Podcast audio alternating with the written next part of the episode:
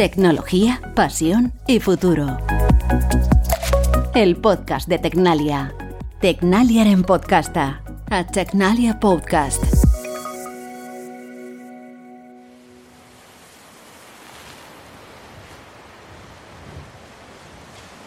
En medio del mar, el recurso del viento para generar energía alcanza su máximo potencial. Los aerogeneradores que se instalan aquí son más eficientes y lo más importante, la tecnología con la que se han desarrollado estos parques eólicos se puede trasladar a tierra para conseguir mejores resultados. Esos aerogeneradores antiguos que se están reemplazando andan en el orden de los 400 a un 400 kilovatios a un megavatio.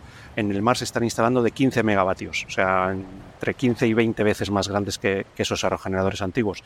Y en tierra se ha ido pegando el salto aprovechando esa tecnología de mar hasta los 4, 5, 6 megavatios, con lo cual podemos sustituir 15, 20 aerogeneradores antiguos con un aerogenerador nuevo, con lo cual reducimos mucho el impacto eh, de esos parques eólicos en tierra.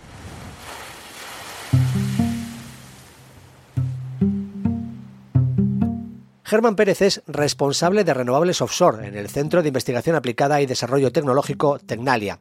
Él está al tanto de los últimos avances en este campo. Además, ha participado en desarrollos como el que aplica la empresa Ditrel Industrial, que ha puesto en marcha una solución innovadora de conexión eléctrica entre cables submarinos y plataformas flotantes. Ivonne Arrea es el director de producción y tecnología de esa compañía. En lugar de como se hace ahora, que es eh, tender el cable en el fondo del mar, cortarlo, pelarlo, eh, limpiar cada conductor de potencia y de datos, todo offshore y terminarlo allá, pues hacerlo en tierra con el, ahorro de, tiempo y coste que, supone. El, coste offshore es mucho mayor que el onshore. Pero la eólica marina no es la única energía renovable cuyo desarrollo ha conseguido una generación cada vez mayor y más eficiente. También lo está consiguiendo la fotovoltaica. Eduardo Román es el responsable de energía solar fotovoltaica de Tecnalia. Es una, tecnología que evoluciona muy rápido. Aparecen nuevas tecnologías de célula eh, pues casi, casi cada año con mejores eficiencias y mejores, y mejores eh, niveles de coste, lo que, lo que hacen que la, fotovoltaica sea hoy en día pues la, tecnología que mejor coste de electricidad ofrece al ciudadano. El futuro de las energías renovables está lleno de retos, pero también de grandes avances. De esto vamos a hablar en este episodio de Tecnología, Pasión y Futuro, y de un caso práctico de éxito en este campo fruto de la colaboración entre un centro como Tecnalia y una empresa familiar que ha conseguido diversificar y hacer crecer su negocio. Soy Luis Blanco, periodista, y os doy la bienvenida. Comenzamos.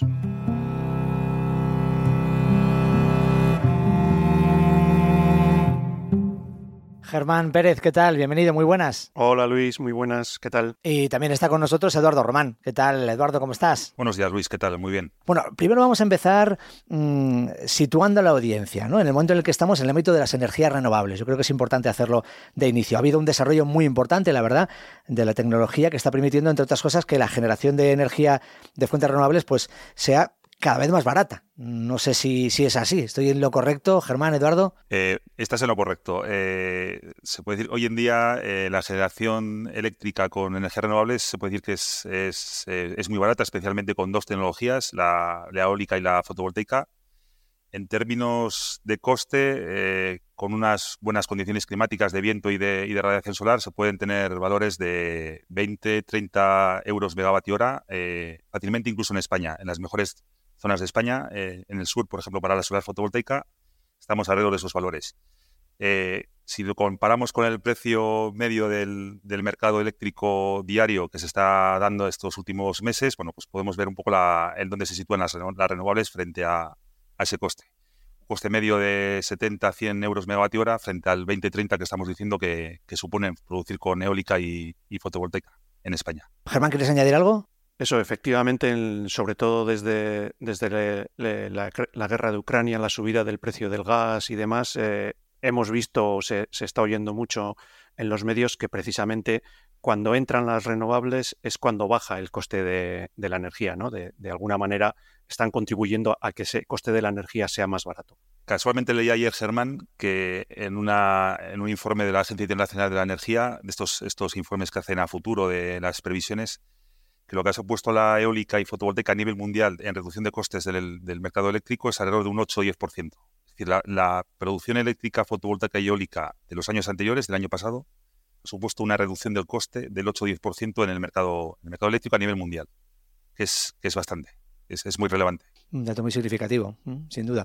Mm, quiero que me expliquéis ahora cuáles son las tendencias actuales en la generación de energías renovables. ¿Hacia dónde nos dirigimos? Bueno, en, eh, eólica, en España estamos cerca de los 30 gigavatios instalados. Eh, es una de las tecnologías ya de referencia. De hecho, muchos meses la principal fuente de generación es con eólica, generalmente entre los meses de alrededor de otoño, invierno, que es cuando más eh, generación eléctrica hay. Es incluso mayor que la de ciclo combinado, mayor que las nucleares en, ciertos meses. El despliegue en tierra eh, está más que asentado, es una tecnología madura, eh, estamos viendo que se están desarrollando en, muchas zonas. y ahora la tendencia es que esos aerogeneradores se vayan al mar.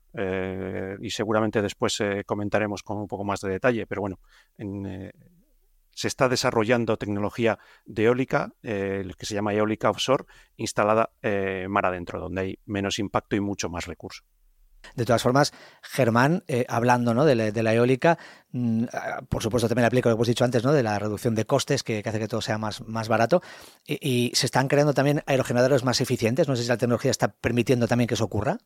Sí, desde luego. El, este, este, digamos, salto de la tecnología de la eólica al mar que se dio hace 15, 20 años con soluciones que están apoyadas o eh, cimentadas en el fondo marino, sobre todo en la zona del Mar del Norte, eh, lo que ha llevado es como tenemos mucho más recurso, hay muchas menos interferencias, digamos, no tenemos montes, no tenemos árboles, no hay edificios, es mucho más plano, ese recurso se puede aprovechar mucho mejor. Eso ha llevado a que los aerogeneradores crezcan mucho en eficiencia y en potencia, eh, y esos grandes aerogeneradores se están empezando a traer a tierra. Luego volveremos a la eólica y nos centraremos en el offshore, como, como has dicho, pero quiero que Eduardo me cuente también en la solar fotovoltaica eh, cuáles son las, las tendencias, en qué momento nos encontramos, Eduardo. En un momento espectacular, diría. La bueno, las tendencias, las tendencias a nivel de mercado e incluso a nivel de, investigación, desarrollo, eh, van sobre todo encaminadas a lo que llevan yendo desde que nació la tecnología, a reducción de costes y a mejora de la, de la eficiencia esas dos valores, bueno, y también incluso y meterían en, el paquete eh, la mejora de la durabilidad, el tiempo de vida de la tecnología. Déjame que añada unos, un poco por poner también el contexto de dónde estamos en España y dónde estamos a nivel mundial. En España, eh, si Germán hablaba de 30 gigavatios, en fotovoltaica estamos alrededor de 25, 26 hoy en día, gigavatios. Em, en función de las horas del día, eh, pues nos peleamos entre la eólica y la fotovoltaica a ver cuál es la tecnología que más electricidad inyecta en el mercado.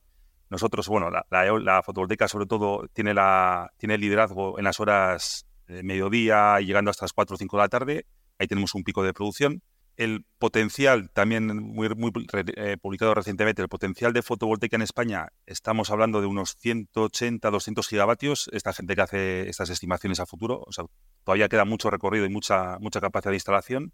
Y además lo bueno es que es una instalación eh, diría casi al 50% entre generación distribuida, cercana al consumo, en, las ciudades, en los edificios, en aquellos, eh, en aquellos centros donde se consume, y por otro lado la, el otro 50% eh, eh, producción centralizada en grandes plantas, ocupando grandes extensiones. Vamos a irnos al mar, ¿no? Antes decíamos que íbamos a hablar sobre todo de la bleca offshore. Así que, Germán, eh, ya nos has eh, avanzado ¿no? un poco cuáles son eh, las ventajas que tiene el, hecho de estar en el mar y bueno también el hecho de que la tecnología de los generadores que se está desarrollando en el mar luego se traslada a tierra y, hace que sean más eficientes también. pero cuéntanos, a grandes rasgos, ¿por qué ahora está también en, estamos en un momento tan importante de desarrollo de la eólica offshore? ¿Qué es lo que nos aporta? Sí, como os avanzaba antes, al final en el mar tenemos un recurso de viento mucho más potente que, en tierra. En, términos técnicos se habla de, un recurso más laminar, lo que quiere decir que al no tener eh, obstáculos eh, es un viento más limpio y se puede aprovechar eh, mucho mejor. Eso sumado a que en el mar tenemos menos impacto, eh, menos impacto visual, no tenemos los aerogeneradores cerca de la costa que podrían generar ese, impacto, pues eh, bueno, en, eh, aprovechando las condiciones que se dan en el Mar del Norte, hace 15, 20 años, pues países como Dinamarca, como Alemania, empezaron a instalar, Reino Unido, que es el líder ahora mismo, empezaron a instalar aerogeneradores apoyados en el fondo del mar. Porque ya os digo, en el Mar del Norte se dan unas condiciones en las que a mucha distancia de la costa eh, tienes muy poca profundidad. Poca profundidad, estamos hablando de 30, 40, 50 metros, a lo mejor a 100 kilómetros de la costa. En esas condiciones se pueden, eh, hablando coloquialmente, pinchar los aerogeneradores, apoyarlos en el fondo marino y eh, aprovechar ese enorme recurso. Lógicamente es más caro generar energía en el mar, porque si se te estropea algo tienes que cogerte un barco, ir a repararlo, si las condiciones de mar no son buenas, tienes que esperar unos días, con lo cual dejas de generar energía. Pero bueno, al final, ese balance de mayor recurso, menor impacto, eh, compensa ese extra coste. Y bueno, ahí arrancó un poco, eh, ya os digo, hace unos 15, 20 años, ese desarrollo de, la tecnología en el mar, que ha permitido desarrollar tecnología de aerogeneradores que después, a una escala un poquito menor, se están eh, trayendo a tierra. Eh, ya me has explicado algún, alguno de esos problemas o condicionantes ¿no? que tiene el hecho de eh, instalar esos aerogeneradores en, el mar, que dices que están anclados ¿no? en, la, en, el propio fondo eh, marino. Desde el punto de vista logístico y, también físico, no sé cómo explicarlo, ¿en qué os condiciona todo esto? Más allá del hecho de que tengáis que, en el caso de que haya algún problema, hay que ir con barcos y como decías que las condiciones del mar a veces impiden que pueda llegarse a, resolver el, el problema en en poco tiempo. Mm, no sé si hay algún tipo de problema por el movimiento del mar que pueda afectar a los aerogeneradores. Esto entiendo que se estudia cada día y se buscan soluciones para que el impacto sea menor, ¿no? Sí. Lógicamente, al tener los sistemas instalados mar adentro eh, y no tener permanentemente alguien supervisando, están eh, súper monitorizados. Eh, se están monitorizando un montón de variables, especialmente en la tecnología flotante. Esto que os he comentado de los aerogeneradores apoyados en el fondo, hay pocas zonas en el mundo, pocos eh, entornos, como puede ser el Mar del Norte, el Mar, Báltico, donde a mucha distancia tienes eh, poca profundidad y puedes apoyar en el fondo marino eh, esos grandes aerogeneradores. en otras zonas, como es toda la costa española, la portuguesa, casi todo el Mediterráneo, la costa oeste de Estados Unidos, Japón, un montón de zonas donde hay muchísimo recurso, no se den esas condiciones. Eh, em, mismamente aquí en el País Vasco y en general en toda la costa española, a apenas 4 o 5 kilómetros de la costa ya tienes 100 metros de profundidad. ¿Qué hacemos ahí? Eso, claro, lógicamente nos impone más condicionantes. ¿Qué hacemos ahí? Ir a soluciones flotantes. Eh, tenemos un aerogenerador soportado por un flotador que está unido al fondo marino con una serie de líneas de fondeo y unas anclas. eso, efectivamente, ahí el impacto del oleaje, de la fuerza del viento, de las corrientes, eh, es mucho mayor que en el caso de la eólica fija. Por eso la eólica flotante ahora mismo estamos en un proceso de desarrollo de tecnología, de validación de esas soluciones. Hay apenas cuatro o cinco proyectos pequeñitos y de demostración y es en lo que estamos eh, trabajando para pues eso, reducir esos costes para que la eólica flotante sea un actor más de ese de, energías renovables. Y, en la eólica fija, eh, supongo que el hecho de que, eh, como dices, estén los aerogeneradores fijos en el fondo del mar, pues eh, evitan ¿no? que, las olas puedan, puedan moverlos, pero también imagino que hay algún tipo de impacto por, por el oleaje y no sé, que, igual hay algún desgaste también ¿no? del aerogenerador. Desde luego, todas las condiciones que se pueden dar en el mar, o sea, que se puede, perdón, que se pueden dar en tierra con un aerogenerador apoyado con una cimentación, las tienes en el mar amplificadas porque además tienes eso, el efecto del oleaje en función de la profundidad, las presiones que tienes en la, parte inferior de las estructuras y la más importante de todas en el mar que es la corrosión. Mm, esas estructuras hay que, tienen que llevar unos recubrimientos, unas pinturas que les protejan contra la corrosión, contra el crecimiento de vida marina, mejillones, simplificando en, en la estructura, que también degradan esos aceros y esas estructuras de, hormigón que tenemos instaladas.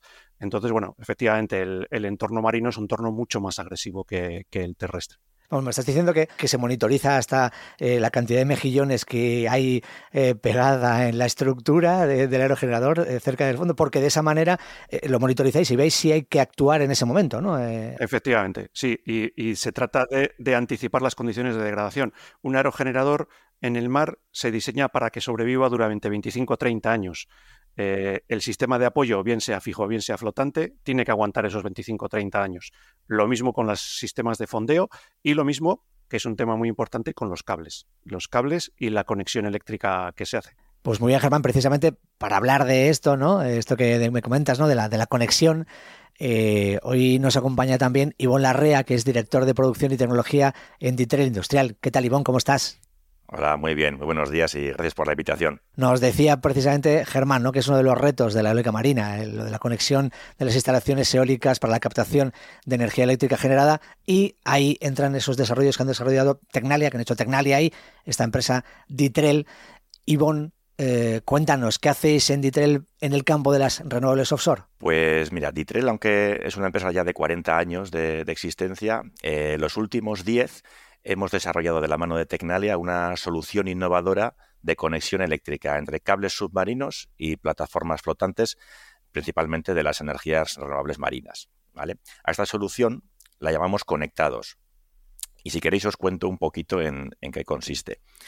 Porque eh, es, un, es un conector, realmente el producto es un conector o preconector, como lo llamamos nosotros, porque permite trabajar con un cable submarino eléctrico en tierra hemos sido capaces de desde cero eh, pensar en, un, en una solución que permita colocar cada borna eléctrica y de datos en tierra y todo esto encapsularlo de manera estanca, de tal manera que permita transportar ese cable preterminado al parque eólico, por ejemplo, y hacer un plug and play de manera rápida y, eficiente.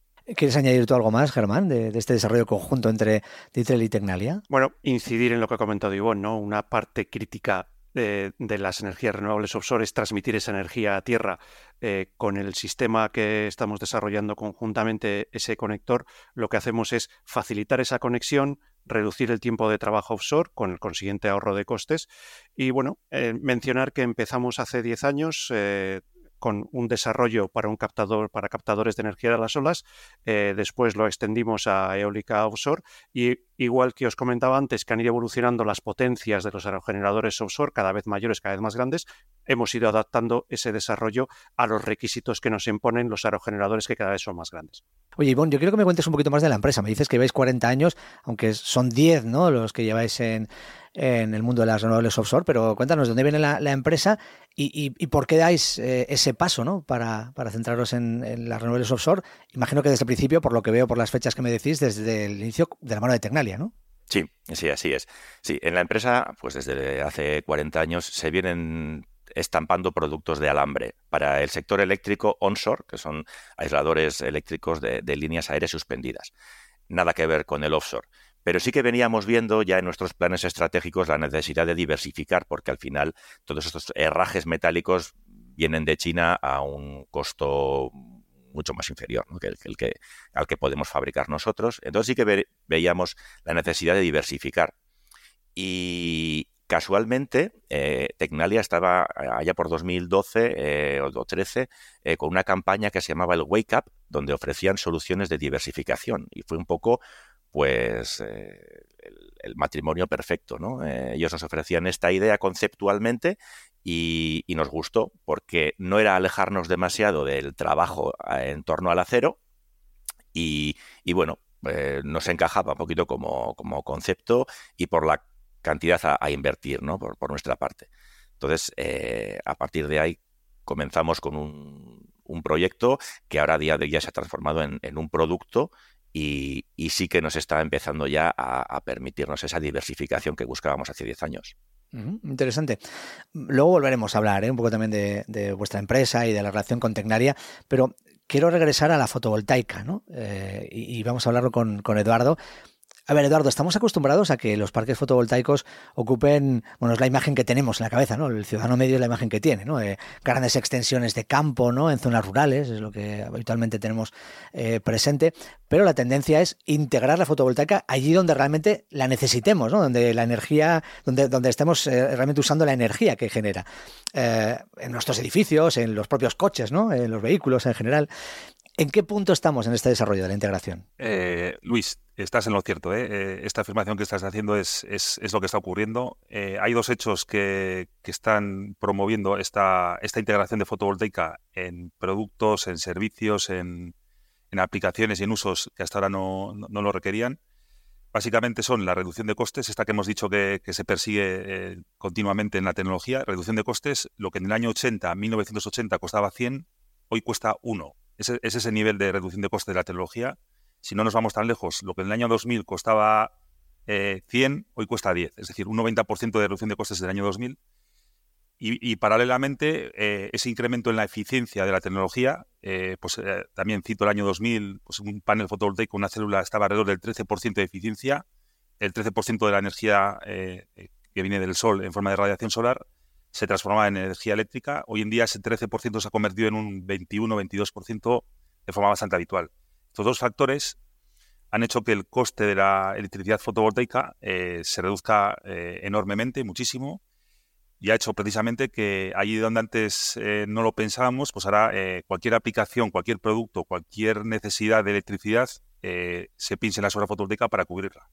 Has hablado antes de, creo que has citado el edificio, por supuesto, pero luego otros sectores, infraestructuras urbanas, eh, mobiliario urbano, bueno, estamos acostumbrados a ver parquímetros con la solar fotovoltaica, eh, el, propio medios de transporte, eh, vehículos, pueden ser utilitarios, pero pueden ser camiones, autobuses, aeroplanos, drones con movimiento perpetuo, es decir, cualquier aplicación, bueno, y luego hay una gran tendencia, obviamente, que es la electrificación del calor si queremos llegar a, las cifras, bueno, a la descarbonización total de la sociedad en el año 2050 o bueno, cuando se plantee, en función un poco de los planes, pues obviamente hay que convertir consumos térmicos también en consumos eléctricos en la, mayor, en la medida de lo posible y ahí la fotovoltaica va a tener un gran papel. E, entonces, no sé en qué se está investigando de cara al futuro. Ya sabes que a nosotros nos gusta siempre imaginar qué va a ocurrir dentro de 5 o 10 años, ¿no? Y eh, como, como hacían los escritores de ciencia ficción, ¿no? De la época clásica, ¿no? A ver cómo, cómo, cómo va a ser, ¿no? Vamos, vamos a tener edificios, no sé, con paneles solares por toda la fachada o serán paneles solares eh, de un diseño eh, mucho más amable para que no eh, interfieran también en, la, en el paisaje, ¿no? El paisaje urbano incluso, ¿no? No sé cómo, cómo está, porque también otro de los eh, asuntos en los que parece que se está trabajando tiene que ver con el hecho de que, por ejemplo, incluso en las zonas rurales a las que yo hacía referencia antes, ¿no? Que, el, impacto del paisaje sea menor, ¿no? ¿Cómo se está trabajando en todo esto? Sí, has tocado dos temas que realmente se parecen, pero son diferentes. ¿eh? Una parte, un tema es la integración de la fotovoltaica en grandes extensiones, las grandes plantas y cómo, hacerlo de forma eh, cuidando un poco el, medio ambiente. Y otro tema es cómo conseguir esa integración que estamos diciendo que va a venir de fotovoltaica en productos, en servicios y en aplicaciones varias. Te diría que la, investigación hoy en día va por, bueno, va por tratar de que la fotovoltaica cumpla y se adapte a las condiciones de trabajo que impone el sector. Luego se va a ver muy fácil. Un vehículo. El vehículo tiene unas condiciones. El vehículo está en movimiento. El vehículo, eh, bueno, pues tiene en la forma de trabajar del vehículo, eh, bueno, se mueve por carretera, se mueve por ciudad, va a estar, eh, por supuesto, expuesto a, sombreados, además muy rápidos, cambios muy rápidos del movimiento, a continuas vibraciones, a pequeños impactos de las piedrecitas del camino que, impactan en la propia carrocería del vehículo. Es decir, esa, esa serie de condiciones que son propias del, de, la, aplicación final, bueno, son las que un panel fotovoltaico también va a tener que soportar, va a tener que, cumplir eh, y además, bueno, pues con los tiempos de vida que estamos diciendo que requiere la aplicación. Es decir, un coche, pues el tiempo de vida igual no son los 35 años, pero igual son 10, 15 años. Ese, panel fotovoltaico que se integre en esa carrocería del vehículo, pues tendrá que durar lo que exija y tendrá que cumplir con los estándares que me requiera el, la aplicación, el uso final. Así que desde el punto de vista de la I+D, lo que se trata, lo que se trata sobre todo es de desarrollar es una combinación entre materiales, aplicaciones, estética, eh, formas, adaptarnos a las formas de la propia envolvente de esas, de esas aplicaciones. Se, introduce la forma curva en, los paneles.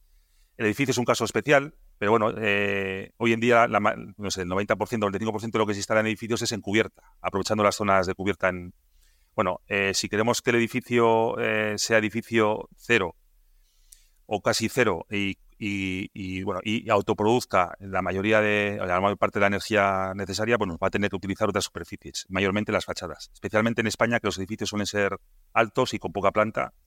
Así que bueno, vamos a tener que utilizar fachadas sí o sí. Y lo que hay que hacer es utilizar esa fachada de forma inteligente, estéticamente integrada, en colores, en formas y por ahí va un poquito la, la I+D en este campo.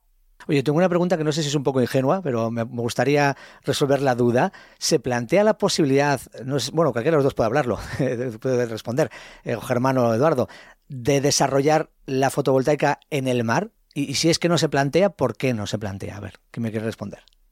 Yo, diría, diría que, y además como va a quedar grabado, pues, pues perfecto, lo, lo oímos dentro de 15 años. Yo diría que sí, que sí que se plantea eh, fotovoltaica flotante en mar, la, en, offshore que llamamos. La, digamos, y también por contextualizar, la fotovoltaica flotante en, en eh, onshore, digamos, en, tierra, tierra adentro, eh, ya, es, una realidad. Eh, hoy, en día, en estamos ya a niveles de gigavatios de capacidad instalada, sobre todo en lagos, en balsas de riego, son las, principales superficies de agua bueno, que, son susceptibles de cubrir con fotovoltaica para el año 2030-31, pues ayer publicaba McKinsey también, eh, una consultora que hace este tipo de, estimaciones, que se esperan 6 gigavatios de fotovoltaica onshore flotante. Eh, la cuestión es si esa fotovoltaica flotante que ya se da en tierra, si va a ir al, mar. Y yo diría que hoy en día, hoy, en el año 2023, no se ve, no se, no se ve esa necesidad. Digamos que por paralelismo con la, con la eólica offshore, eh, en, tierra todavía hay muchos eh, lugares, muchas aplicaciones, muchos, muchos eh, sitios que cubrir con fotovoltaica. el recurso es infinito, eh, las tierras son infinitas, en términos infinitas, entiéndase bien, En, términos de, fotovoltaica. Entonces, bueno, hoy en día el irnos al mar, bueno, esas ventajas que existen en, en, en aeróbica offshore, que ha comentado muy bien Sermán, no son tan evidentes y no hay esa necesidad como tal en fotovoltaica. Entonces, bueno, yo creo que sí que va a llegar. Eh, de hecho, Tecnalia se está planteando y tenemos unas líneas de investigación en fotovoltaica offshore, pero es algo que no creo que llegue antes de 5 o 10 años, personalmente. No sé, Germán, ¿qué, qué opinas de, lo, que he comentado? Totalmente de acuerdo. Y, el despliegue de la fotovoltaica flotante en ámbito marino eh, vendrá también propiciado por la reducción de costes de la eólica eh, flotante. Ahora mismo la eólica flotante se ha alimentado de la experiencia de la eólica fija al fondo, pero tiene sus propios retos. Hablábamos antes de las, cimentaciones, los flotadores, que son más caros, eh, las líneas de fondeo, cables dinámicos que van a estar sometidos a cierto movimiento. En ese despliegue de la eólica flotante se va a llegar a soluciones optimizadas y una reducción importante de costes en estos elementos de lo que se va a aprovechar la fotovoltaica eh, flotante en mar eso, eh, en, un horizonte entendemos que de 10-15 años. Estamos ya preparándonos, estamos empezando a hacer prospecciones, proyectos conjuntos, entendiendo bien eh, los retos. No es lo mismo un aerogenerador flotante eh, que una planta de, fotovoltaica cuya extensión va a ser mucho más grande, los efectos del oleaje serán diferentes, pero bueno, entendemos que eso, esa reducción de los elementos de coste de los elementos críticos va, a propiciar a medio plazo que la fotovoltaica offshore eh, también sea una realidad. A ver, ¿cómo es esa relación entre Tecnalia y las empresas para las que trabajes como, como Ditrel? Ivonne, primero, te quiero preguntar, ¿qué es lo que más valoras tú del trabajo con Tecnalia o de la forma de trabajar que tenéis? Pues claro, para nosotros como fue un salto disruptivo el pasar de, fabricar productos en base a, un proceso claramente definido a trabajar por proyectos donde muchas veces no sabes ni a dónde quieres llegar. O sea, tienes una idea en la mente, una solución de conexión innovadora.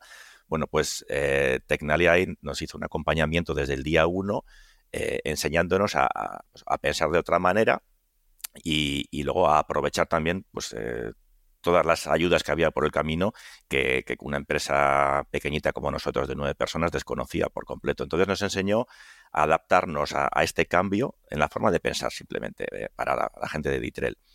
Luego, eh, claro, aportando todo su conocimiento previo, eh, nos vino muy bien para darnos pues, ciertos barnices que nosotros carecíamos de, esa comprensión del, entorno. Y luego, además de todo ese proceso de aprendizaje, eh, también supieron soltar amarras a tiempo para que ya la empresa sea la que liderase su, su propio proyecto, ¿no? Y, se ha convertido pues, en un proyecto ya propio de Ditrel, imagen de Ditrel, y, y seguimos colaborando con ellos para, como decíamos, para eh, asuntos más transversales, como puede ser la digitalización, ¿vale? Pero una vez que ya tenemos el producto, ese preconector, nos han dejado vía libre para hacer nuestras acciones comerciales o eh, alianzas con quien consideremos, pero seguimos contando con ellos, pues por ejemplo, ahora para, diseñar un gemelo digital, para que nos permita tener monitorizado en tiempo real y sensorizado este, este conector. Y por eso pues seguimos contando con, con Tecnalia desde el día 1 hasta, hasta el año 10 que es hoy, de diferente manera, pero, pero eso, e, estableciendo los roles, eh, esa transición ¿no? de, de quién quién llevaba más las riendas del, proyecto en, cada fase del, mismo. Claro, Oye, eh, qué interesante es eso que has comentado de que eh, lo primero y lo más importante de todo es que os ayuden a cambiar el chip, ¿no? La, forma de pensar y, de actuar, ¿no? Eso me, ha gustado. Aunque también yo destacaría sobre todo esto que dices tú, ¿no? El acompañamiento continuo, ¿no? Es, así, Germán, eh, como lo hacéis, esa es la forma del, del trabajo, el proceso que tenéis en un proyecto de este tipo. Sí, a ver, desde Tecnalia y desde los diferentes equipos y las diferentes eh, líneas de trabajo que hay, hay diferentes formas de, trabajar con empresas.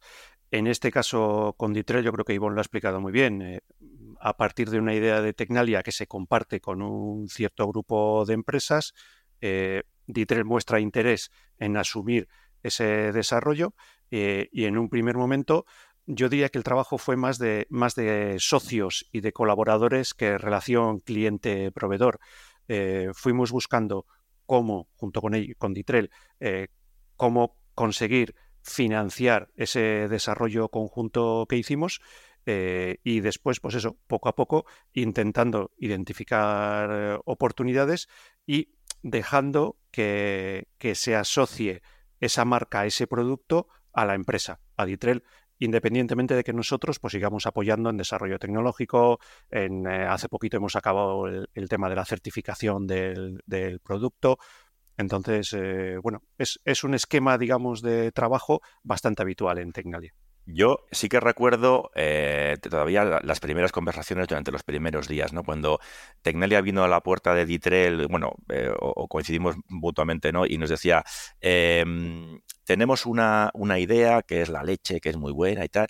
Y claro, nosotros como, como empresa desconocedora, lo primero era, desconfiar. Decir, ¿cómo es posible que ahora nos diga Tecnalia que tiene una idea que, que nos va a hacer, vamos, diversificar, tener un producto de éxito, ¿por qué no lo llevarán a cabo ellos? Eh, dando por hecho que, sabíamos que hay cosas en el mar que ya se conectaban, ¿no? Y, sí que ese proceso ahí de cuando ya fuimos eh, crédulos eh, fue a través de esa pedagogía que nos supieron transmitir de, a través de decir, es que una plataforma eólica de oil and gas, perdón, una plataforma de oil and gas necesita una conexión submarina, está claro, pero se puede permitir un coste desorbitado con unos conectores eh, sobredimensionados y tal, pero es que cuando llegue o energía de las olas o la eólica flotante hay que atacar el, el LCOE, el LCOE pues al final es atacando todos los puntos de, la instalación, desde las palas hasta las anclas, pasando por los cables, plataformas, etcétera. Entonces, bueno, empezamos a creérnoslo y luego también eh, esa interacción con, con actores realmente fundamentales, ¿no? Con, grandes empresas, que los, joder, pues estos chicos de Tecnalia realmente lo tienen bien pensado, porque ibas a hablar con, no sé, con, desarrolladores de Iberdrola o de Repsol, de Acciona, y, joder, te, quedabas gratamente impresionado de que ellos sabían de lo que, de lo que estaba hablando Tecnalia y de que era una idea, pues, pues por lo menos como idea, era... Eh, tenía visos de, ser eh, un éxito. Luego, esta de la manera de la, de la que la desarrolles, ¿no? Pero, pero sí que recuerdo ese proceso de, ser incrédulos a, a, creer a través de esa, esa pedagogía muy bien, muy bien llevada. Bueno, te iba a preguntar precisamente para terminar que si consideres que todo este camino se ha llevado a, ser un caso de éxito, y yo creo que me acabas de responder, ¿no? y, es lo que queríamos mostrar hoy aquí también, ¿no? entre esa, eh, ese, esa relación entre Tecnalia y una eh, empresa, pues ha llevado a un, a un éxito para, para esa compañía, ¿no? y para, para el desarrollo de una tecnología, que es lo importante. Sí, eso es. Al final, como empresa, pues siempre tienes unos planes ambiciosos de decir que, bueno, pues de la que empiezas a hacer la inversión, pues que en tres o cinco años empiezas a tener retorno. Eso a lo largo del camino ha cambiado un poquito porque la estrategia inicial era captadores energía de las olas, te hablo de 2013. Luego ya a mitad de camino eh, diversificamos o giramos un poquito hacia eh, eólica offshore flotante. Entonces está llegando el éxito igual más tarde de lo esperado inicialmente, pero los pasos se han dado de manera correcta y, por eso ahora sí que estamos en esa condición de poder decir, sí, ya estamos poniendo productos en el mar con clientes de, privados y fuera ya de proyectos de demo de que pueden estar auspiciados o subvencionados por, por la administración. Ya sí que es un producto vendible y comercializable. Pues nos ha encantado conocerlo, eh, conocer esa relación entre Ditrel y, Tecnalia y sobre todo eh, aprender mucho más sobre, sobre las renovables. Eh, Eduardo Román, muchísimas gracias. A vosotros. Germán Pérez, gracias también por haber estado este rato con nosotros. Muchas gracias a vosotros. Y Larrea, gracias y mucha suerte también. A vosotros por la oportunidad. Muchas gracias. Hasta la próxima. Y antes de despedir, un último mensaje para nuestra audiencia. Si queréis conocer más sobre las últimas innovaciones de Tecnalia, podéis hacerlo en tecnalia.com. Y os recuerdo que el próximo episodio de este podcast estará disponible dentro de 15 días.